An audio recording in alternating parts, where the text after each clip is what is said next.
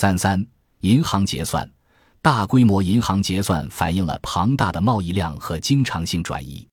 银行结算是交易量多少的最佳写照。结算额因商品或证券价格的上涨而升高。大规模的结算是利好的，这说明销售者能立刻找到购买者，货币市场很活跃。但由于银行结算的程度不同，不同时期投机和合法交易的关系也不同，因此银行结算作为交易量多少的标志也会大打折扣。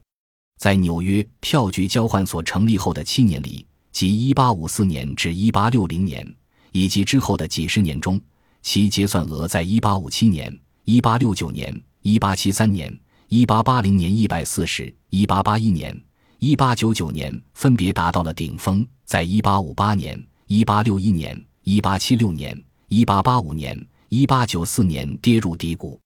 我们很难从纽约票据交换所的结算过程得出总体结论，但会发现几个突出的事例。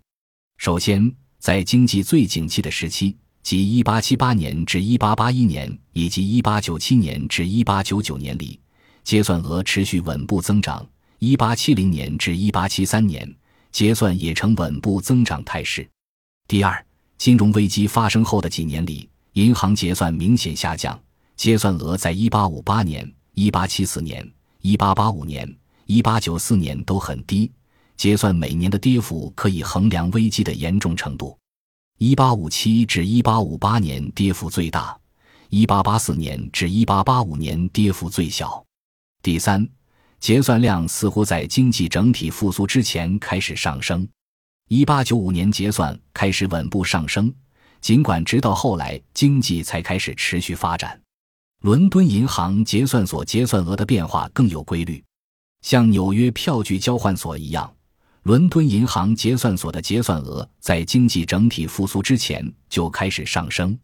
1868年到1900年间，结算量在1873年、1881年、1890年、1899年达到最高，在1879年、1885年、1894年跌至最低，在高峰和低谷之间呈稳步增长或下跌态势。